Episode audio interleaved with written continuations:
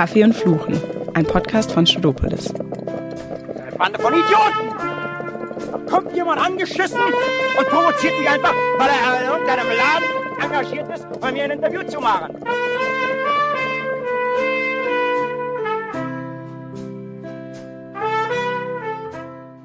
Hallo Leute, Zilli und ich begrüßen euch heute zu der ersten Folge unseres neuen Podcasts Kaffee und Fluchen. Heute mit dem früheren Botschafter und jetzigen Vorsitzenden der Münchner Sicherheitskonferenz, Wolfgang Ischinger. Herzlich willkommen. Ja, guten Tag. Guten Tag, Herr Ischinger. Wir freuen uns sehr auf das Gespräch. Wir treffen uns ja heute hier auf einen Kaffee, um über bestimmte Probleme in der internationalen Sicherheitspolitik zu reden. Zuerst aber wollen wir ein paar Fragen zur Sicherheitskonferenz selbst stellen, gerade weil wir über einer Kasse Kaffee sitzen. Mit welchem Gast oder Teilnehmer der Münchner Sicherheitskonferenz hatten Sie auf der MSC nicht die Zeit, die Sie gerne gehabt hätten für eine Tasse Kaffee und mit welchem Gast hätten Sie sich noch länger getroffen, als es dort der zeitliche Rahmen zulässt und wieso? Also in der Zeit, in der ich jetzt diese Vorsitzrolle habe, also genau gesagt seit 2008, gibt's einen Teilnehmer, mit dem ich wahnsinnig gerne ein bisschen längere Zeit gehabt hätte. Und das gab sich dann in der Tat eben nicht. Das ist Emmanuel Macron, weil ich die Diskussion mit ihm auf offener Bühne spannend fand. Ich merkte, der hatte überhaupt kein Lampenfieber, war vor vielen hunderten von Leuten ohne Konzept, ohne Zettel zu reden. Und ich hatte das Gefühl, der freut sich richtig. Je intensiver meine Fragen waren, desto mehr blühte der auf. Also es machte richtig Spaß. Man hat das Gefühl, der, der genießt das. Das kennt man von ihm ja auch von anderen. Also mit dem hätte ich wahnsinnig gerne über die Zukunft Europas, seine eigenen europapolitischen Visionen und Vorschläge länger geredet. Es gab andere Teilnehmer in den letzten Jahren, bei denen mir klar war, dass längere Gespräche wahrscheinlich nicht furchtbar viel Mehrwert erbracht hätten. Dazu gehört, muss ich ganz offen sagen, beispielsweise der frühere Vizepräsident Pence aus USA. Der hat nicht nur in seiner Rede nichts wesentlich Neues dem Publikum vorgetragen. Nichts Neues, was man nicht schon gewusst hätte über die Trump Administration. Aber ich glaube, auch ein vertieftes Gespräch hätte jedenfalls mir nicht furchtbar viel gebracht. Aber Macron unbedingt. Gab es denn in Ihrer Zeit einen besonderen, spontanen oder auch emotionalen Moment, an den Sie sich besonders erinnern bei der Münchner Sicherheitskonferenz mit einem Politiker oder einer Politikerin? Naja, da gab es schon etliche. Also die Bundeskanzlerin Merkel, die hat ja einen ganz eigenen Humor. Und ich will jetzt nicht da aus dem Nähkästchen plaudern, aber. Gerne. Bitte, ja. Äh, nein, ich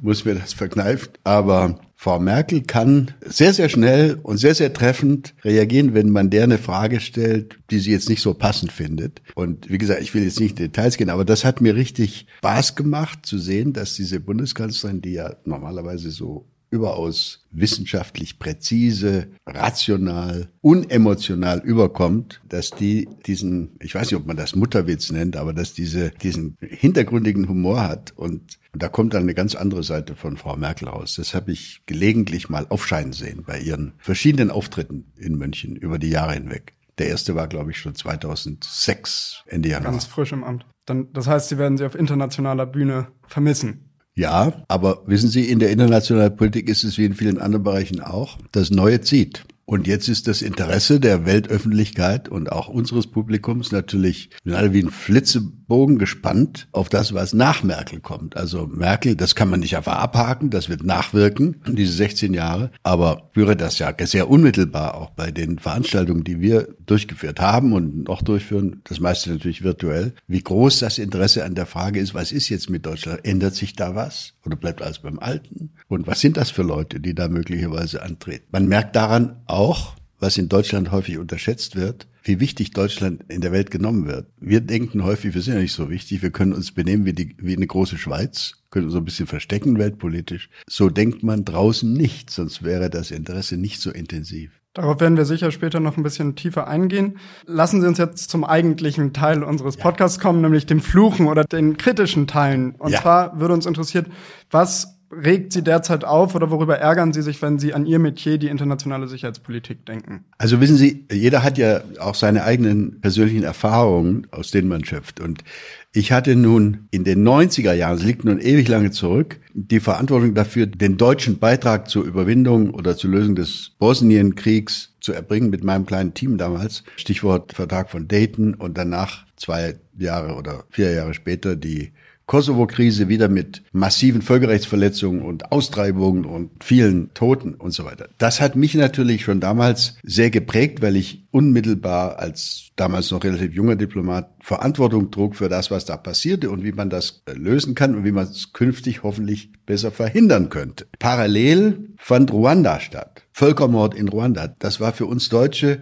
natürlich sehr viel weiter weg. Wir waren da auch nicht, nicht so wie die Franzosen als frühere Kolonialmacht unmittelbar engagiert. Deswegen hat das in Deutschland auch weniger Widerhall gefunden. Aber Bosnien, das ist Europa und das hat jedenfalls mich, diese Erfahrung hat mich sehr geprägt. Und deswegen habe ich mich seit damals gefragt, ist diese, diese Idee, die damals gelegentlich die sogenannte Intervention, also müsste die Völkergemeinschaft nicht aus geostrategischen, eigensüchtigen, äh, ökonomischen oder politischen Zielsetzungen, sondern aus humanitären Erwägungen und aus humanitären Verpflichtungen heraus äh, sich engagieren, um solche Dinge frühzeitig zu verhindern. Eigentlich ist das Prinzip ja in der UNO-Charta angelegt, mit dem Verbot des Angriffskriegs und mit der Möglichkeit, nach Kapitel 7 der UN-Charta Maßnahmen zur Friedenserhaltung und so weiter zu ergreifen. So, und das ist also meine Erfahrung schon vor 30 Jahren etwa gewesen. Und geärgert, um es ganz konkret zu sagen, habe ich mich in den letzten längeren Jahren darüber, dass angesichts der unermesslich grauenhaften Tragödie in Syrien jetzt im zehnten oder bald elften Jahr wir, der Westen, wir,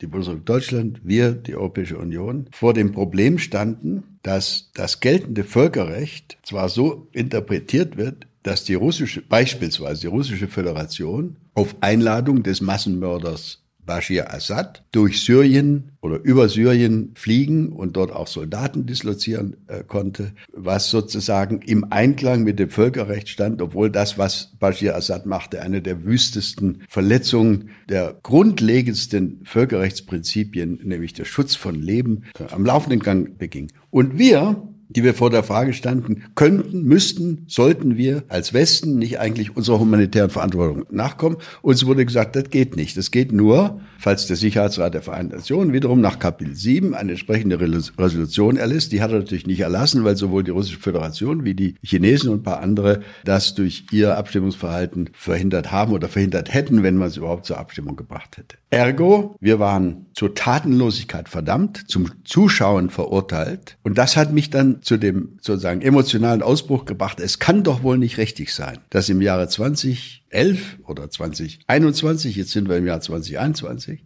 das Völkerrecht, dessen Prinzipien im Frieden von, nicht wahr, Münster und Osnabrück äh, 1648 ursprünglich niedergelegt worden, das Völkerrecht so interpretiert wird, dass es ein ein Völkerrecht ist, das menschenrechtsverletzenden, genozidverdächtigen Diktatoren hilft, aber die Weltgemeinschaft nicht instand setzt, solchen Genozidvorgängen das Handwerk zu legen. Also kann man, müsste man nicht, das ist die Frage, die sich mir stellt und der ich mich gerne stelle, müsste es nicht unsere Aufgabe sein im 21. Jahrhundert, unsere europäische Aufgabe, nicht eine speziell deutsche Aufgabe, eine europäische Aufgabe sein, darauf hinzuwirken, dass das Völkerrecht, das ohnehin ein Recht ist, das sich seit hunderten von Jahren weiterentwickelt, das ist ja nicht wie die Bibel fest formuliert, müssten wir uns nicht sehr viel stärker dafür engagieren, dass das Völkerrecht sich in die Richtung entwickelt, dass es ein Recht ist, das Menschen schützt, Human Security wäre der englische Ausdruck, statt Diktatoren zu schützen. Und ich glaube, wenn ich mir jetzt die laufenden Diskussionen anschaue über Multilateralismus, über Allianz der Demokratien, schwirren ja eine ganze Reihe von, von Ideen durch die politische Debatte zurzeit.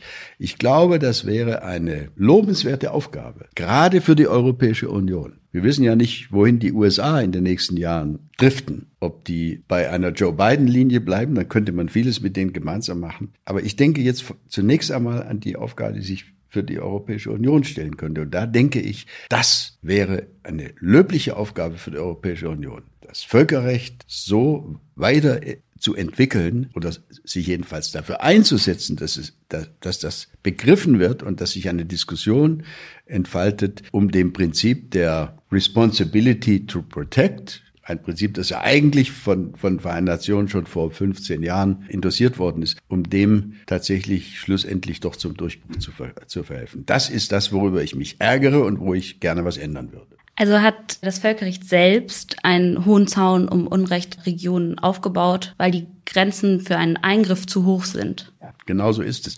Und es führt natürlich, folgender Umstand akzentuiert das Problem. Wir hatten im 18., 19., ja noch weit in das 20. Jahrhundert hinein hatten wir es fast nur mit Konflikten zwischen Staaten zu tun. Sie wissen genauso gut wie ich, dass die Charta der Vereinten Nationen mit dem Interventionsverbot und mit dem Artikel äh, Kapitel 7 natürlich darauf abzielt, dass die Akteure, die da angesprochen werden, das sind Staaten, das sind die Mitgliedstaaten der Vereinten Nationen. Das die, die Charta der Vereinten Nationen hat eine Welt nicht im Blick gehabt, das konnte man äh, in den 40er Jahren auch nicht, in, in der die handelnden Akteure häufig nicht Staaten sind, sondern wilde Gruppen wie der wie ISIS, der Islamic State oder andere äh, Gruppen, neuerdings auch Hackergruppen, die Schaden anrichten können in Größenordnungen, die früher Nationalstaaten vorbehalten äh, waren. Es gibt ja äh, auch in, in der deutschen Jurisprudenz dieses diesen klassischen Satz des Machtmonopol des Staats. Also nur der, nur der Staat kann Zwangsmaßnahmen ergreifen. Das Prinzip ist aber längst überholt, weil das Machtmonopol des Staats ist ausgehöhlt worden. Wir haben jetzt Hacker, wie ich gerade schon sagte, die gewaltige Macht entfalten können. Und die, die Institutionen der Vereinten Nationen haben sich als unfähig, als gelähmt erwiesen, wenn es eben nicht um den klassischen Krieg zwischen Staat A und Staat B geht, sondern wenn es um Konflikte geht, in denen Gruppen innerhalb eines von den Vereinten Nationen anerkannten Staats gegeneinander kämpfen. Und wenn Sie, wenn ich das noch nicht zufügen darf, wenn Sie mal vergleichen, die Konflikte, sagen wir mal, des Jahres 1960 und die Konflikte des Jahres 2021, dann stellen Sie fest, fast alle, wenn nicht überhaupt tatsächlich alle Konflikte, die wir heute haben, von A wie Afghanistan bis Y wie oder J wie Jemen, äh, je nachdem, sind Konflikte, äh, bei denen Gruppen innerhalb eines Staates sich gegenseitig bekriegen. Und der Sicherheitsrat der Vereinten Nationen tut sich wahnsinnig schwer, mit solchen innerstaatlichen Konflikten umzugehen, weil er eigentlich, wenn überhaupt, nur Entscheidungen treffen kann, um diesen Staat daran zu hindern, das Territorium eines anderen Staats zu besetzen oder anzugreifen. Also, wir müssen das Völkerrecht weiterentwickeln. Und die Idee der Responsibility to Protect war ein Schritt in die richtige Richtung, aber ein Schritt, der leider sozusagen des Vollzugs und der Indossierung durch die Praxis weiterhin hart. Wie könnte man denn dann Ihrer Meinung nach diesen Aspekt des Völkerrechts, diese Responsibility to Protect, wie könnte man die konkret weiterentwickeln, um, um sie effizienter zu machen? Indem wir, es ist schwierig, das ist ein steiniger und, und schwieriger Weg, aber wir haben ja, wir haben ja eigentlich eine hervorragende Ausgangsbasis. Die hervorragende Ausgangsbasis ist, dass damals im Jahr, wann war es, 2005 oder 2006, die äh, Vollversammlung der Vereinten Nationen dieses Prinzip der Responsibility to Protect, der Schutzverantwortung mit übergroßer Mehrheit, ja, äh, einstimmig, wenn ich es recht erinnere, ich glaube, da gab es nicht eine einzige Gegenstimme, äh, angenommen hat. Das ist also im Prinzip damals zumindest Konsens gewesen. Und auf diesem Acquis gilt es aufzubauen. Ich glaube, die Allianz der Multilateralisten, die der französische Außenminister gemeinsam mit dem deutschen Außenminister vor in, den letzten längeren Monaten oder Jahren ausgerufen hat, die könnte endlich Inhalte entwickeln, wenn sie sich zumindest unter anderen Themen auch zum Ziele setzen würde, dafür zu kämpfen, dass die Responsibility to Protect wieder Eingang in die Beschlussfassung bei internationalen Krisen äh, findet. Wir haben jetzt leider festgestellt, damit kommen wir dann auf ein ganz kritisches Thema, dass seit der Libyen-Intervention vor zehn Jahren äh, Großmächte wie China, aber natürlich auch Russland, die das Prinzip der Responsibility to Protect nicht mehr anwenden wollen oder es nur in ihrem Sinn angewendet sehen äh, mögen, weil sie nicht ganz zu Unrecht, denke ich, den Eindruck gewonnen haben, dass mit der Libyen, äh, mit der Libyen-Resolution, die ausdrücklich auf dieses Prinzip Bezug nahm damals, die Tür geöffnet wurde für eine Überinterpretation dieses Prinzips und eine, ein Ausnützen dieser Gelegenheit durch den Westen, durch Frankreich, Großbritannien und die USA in der Libyen-Krise das hat offensichtlich in Peking und in Moskau eine gewisse Schockwirkung ausgelöst und hat dazu geführt, dass die sich bis heute weigern, das Prinzip weiter zu indossieren. Also Die Europäische Union müsste einfach einen langfristigen, dazu braucht man Geduld und Beharrlichkeit, Werbefeldzug starten und für diesen Werbefeldzug in der sogenannten, früher sogenannten Dritten Welt eben auch werben bei unseren afrikanischen Nachbarn im Nahen und Mittleren Osten, in Asien, um das Verständnis zu wecken, dass es uns nicht darum geht, schon gar nicht uns Europäern, hier sozusagen in postimperialistischer Weise Eroberungsfeldzüge durchzuführen, nicht wahr? Sondern dass es uns tatsächlich um ein originär humanitäres Ziel geht, um Menschen zu schützen. Ich wiederhole es nochmal, um Menschen zu schützen und nicht Diktatoren die Möglichkeit zu geben, sich auf das Völkerrecht, auf, die, auf das internationale Recht zu berufen, äh, unter dessen Schirm sie dann sozusagen ungestraft. The Age of Impunity nennt das David Miliband, der frühere britische Außenminister, um dann sozusagen im Age of Impunity einfach ihre eigene Bevölkerung massakrieren zu können. Wenn Sie sagen, wir müssen werben, in, auch in, in Mittelafrika, in kleinen Staaten, hat dann die Responsibility to Protect nur humanitäre Ursachen oder spielt da auch ein nationaler Eigennutz mit rein? Also, dass man ja, was? Ich verstehe, was ja. Sie sagen. Ich verstehe, was Sie sagen. Ich glaube, es ist ganz wichtig, dass dieses Prinzip von uns so interpretiert und so in die Praxis eingebracht wird, dass eben nicht der Verdacht entstehen kann, hier werden eigene Interessen verfolgt, sondern dass wir, dass die Europäische Union sich äh, zur Aufgabe stellt, durch solche Werbeaktivitäten, durch das Eintreten für diese Prinzipien, sich als als ein verantwortlicher Mitakteur auf der weltpolitischen Bühne präsentiert und eben anders als zurzeit jetzt China oder gar die Russische Föderation eben nicht nur streng egoistische eigene nationale sicherheitspolitische, außenpolitische oder gar ökonomische Interessen zu vertreten, sondern dies sozusagen im Interesse des Common Good, im Interesse des Global Commons sich für dieses Prinzip einzusetzen. Ich finde, das stünde der Europäischen Union mit ihrem Anspruch an sich selbst und an äh, und der, der menschenrechtspolitischen Flagge, die sie ja seit langem zu Recht vor sich herträgt, gut zu Gesicht. Wie, wie muss man sich das, das denn im persönlichen Gespräch mit den Vertreterinnen und Vertretern der russischen oder chinesischen Regierung vorstellen? Was, was, also Sie weisen klar auf die Menschenrechtsverletzungen hin, auf Menschen, Verbrechen gegen die Menschlichkeit und dann sagen die, nee, wir, wir sehen das anders. Also wie,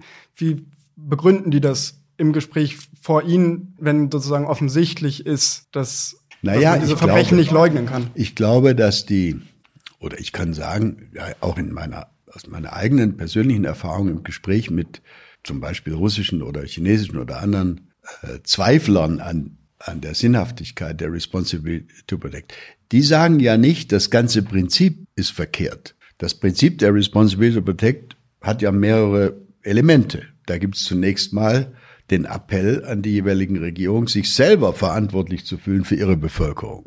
Punkt eins. Punkt zwei, das Prinzip der internationalen Unterstützung für notleidende Staaten, in denen die, Mensch, die Menschen hungern, also beispielsweise in den letzten Jahren Jemen. Und dann drittens sozusagen, und um diese Stufe geht's dann ja in aller Regel, die Stufe, wenn alles nichts nützt, wenn alle anderen Mittel scheitern, dann sagt die Responsibility to Protect, sollte die internationale Gemeinschaft ihre Verantwortung kennen, notfalls, notfalls, ultimativ auch mit militärischen Mitteln einzugreifen, um weitere äh, Missetaten zu verhindern. Das ist sozusagen die allerletzte Stufe einer, einer Drei-Stufen-Rakete.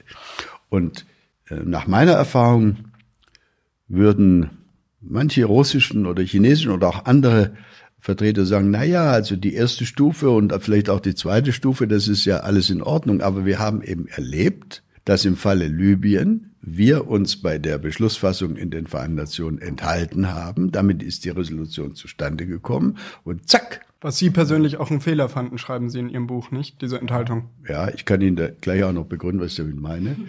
Und, äh, äh, und damit haben wir anscheinend Tür und Tor geöffnet für einen Missbrauch äh, dieser Responsibility to Protect Resolution im, im Falle Libyen, weil eben Frankreich, Großbritannien und äh, unterstützt durch die USA nicht sich beschränkt haben, so die Lesart, auf den Schutz der Stadt, wie heißt sie denn, äh, Stadt äh, in, im, im, im Osten von äh, Libyen, die damals, Benghazi, die Stadt Benghazi damals bedroht war durch die libyschen Truppen. Äh, also der, es ist der Missbrauchsvorwurf. Und warum, warum habe ich mich aufgeregt oder geärgert über die deutsche Enthaltung gemeinsam mit Russland und China damals? Weil die Bundesregierung aus meiner Sicht die prozeduralen und rechtlichen Gegebenheiten aus welchen Gründen auch immer nicht richtig im Blick hatte. Es ist nämlich so, ich habe selbst mal im Sekretariat der Vereinten Nationen gearbeitet und ich kenne mich ein bisschen aus mit der Geschäftsordnung des Sicherheitsrats. Sie können natürlich im Sicherheitsrat einer Resolution dieser Art zustimmen und dann können Sie eine Stimmerklärung abgeben, Explanation of Vote, nach der Beschlussfassung können erklären, also als Vertreter Bundesrepublik Deutschland teile ich mit, dass wir zwar die Zielrichtung dieser äh, Resolution teilen, dass die Bundesrepublik Deutschland aber nicht beabsichtigt, einen einzigen Soldaten äh, in diese Aktivität zu entsenden. Vielen Dank, dann darf ich mich wieder setzen. Das wäre die angemessene Methode gewesen, äh, um das zu tun, was die Bundesregierung eigentlich wollte, nämlich sich dafür auszusprechen, aber um Gottes Willen nicht in die Lage, damals nicht in die Lage kommen wollte, aus Gründen, über die man lange streiten kann, sich da militärisch beteiligen zu müssen. Die Bundesregierung nach meinem Verständnis die Bundeskanzlerin selbst, stand unter dem irrigen Eindruck, und deswegen bin ich so sehr für einen, für einen aus, auszubauenden Bundessicherheitsrat, bei dem dann solche Fehler nicht passieren würden, würden. Die stand, soweit ich das nachvollziehen konnte, unter dem irrigen Eindruck, wenn ich da zustimmen lasse, durch unseren Vertreter vor Ort, dann muss ich auch Soldaten entsenden. Das geht das eine nur mit dem anderen. Das ist nachweislich falsch. Es macht sehr Spaß, Ihnen zuzuhören und Ihnen Fragen zu stellen, aber leider lässt Ihr Terminkalender kein längeres Gespräch zu. Aber trotzdem wollen wir Sie zu Ende nochmal Ihnen eine motivierende Frage stellen. Und zwar bei allen Krisen und Konflikten, mit denen Sie sich beschäftigen müssen. Was stimmt Sie denn optimistisch in der Entwicklung der Sicherheitspolitik und des Völkerrechts? Also, mich stimmt, was die weltpolitische Lage insgesamt angeht, eigentlich relativ wenig optimistisch. Ich teile die Meinung von von David Miliband, dass wir in einem Age of Impunity leben. Ich habe selbst ein Buch geschrieben, das heißt Welt in Gefahr. Und ich sage gerne und häufig, wenn ich das Buch, das 2018 erschienen ist, jetzt, jetzt nochmal schreiben müsste oder den Titel nochmal revidieren könnte oder müsste, dann würde ich sagen, Welt in großer Gefahr. Weil es, es ist ja nicht besser geworden. Die Zahl der Krisen hat nicht abgenommen, die Großmachtprobleme äh, nehmen zu. Trotzdem bin ich optimistisch. Sie können nicht erfolgreich Diplomatie betreiben. Das ist ja mein Beruf seit 40 Jahren. Sie können nicht Diplomatie betreiben, wenn Sie nicht an die Möglichkeit des Erfolgs glauben. Und der Grund, warum ich Grund, mein Grundoptimismus trotz all dieser Schwierigkeiten nicht verloren habe, ist, dass ich an das Prinzip der strategischen Geduld, das klingt banal, ist aber nicht unwichtig. Es gibt in der Weltpolitik äh, Situationen, in denen bestimmte gute Ziele sich leider nicht verwirklichen lassen, weil halt gerade die Konstellation ist, wie sie ist. Da ist jetzt der Präsident und da ist dort Premierminister und dann passt's eben nicht. Ich weiß aber aus eigener Erfahrung, das, was jetzt im, sagen wir mal, im Juli 2021 nicht möglich ist, kann unter Umständen im Februar 2022 möglich sein. Und wenn das im Februar 2022 immer noch nicht möglich ist, vielleicht im, im September 2024 möglich.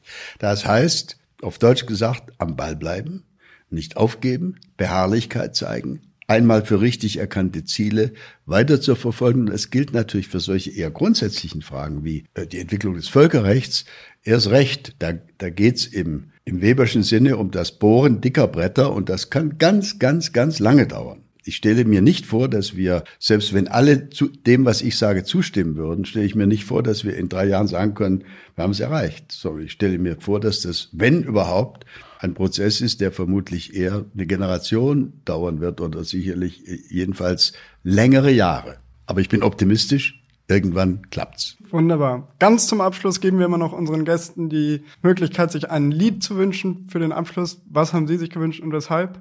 I'll do it my way von Frank Sinatra. Wussten Sie, dass, dass das ja auch das Lied ist, das sich Gerhard Schröder zum Zapfenstreich gewünscht ja, das, hat? Nee, das wusste ich nicht, aber das hätte mich jetzt nicht davon abgehalten. Wir müssen uns aber keine Sorgen machen, dass Sie nach einem möglichen Ende bei der MSC für russische Unternehmen anfangen zu arbeiten. Keine Sorge. Keine Sorge. Wunderbar. Dann danken wir Ihnen sehr für das Gespräch und wünschen Ihnen alles Gute. Ich, Vielen Dank. Ich habe zu danken. Vielen Dank. And now the end is near. So I face the final curtain. My friend, I'll say it clear, I'll state my case, of which I'm certain. I've lived a life that's full. I traveled each and every highway and more, much more than this. I did it my way. Regrets, I've had a few, but then again, too few to mention. I did what I had to do saw it through without exemption. I planned each charted course, each careful step along the byway, and more, much more than this I did it my there were times I'm sure you knew when I bit off more than I could chew. But through it all, when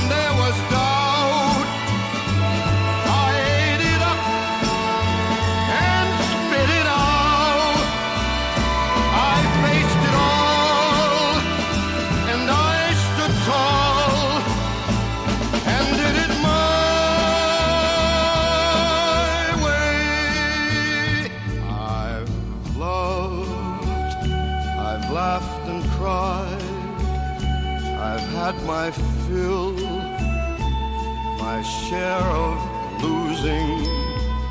And now, as tears subside, I find it all so amusing to think I did all that. And may I say, not in a shy way, oh no,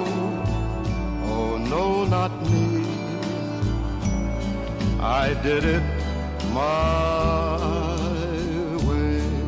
For what is a man? What has he got? If not himself, then he has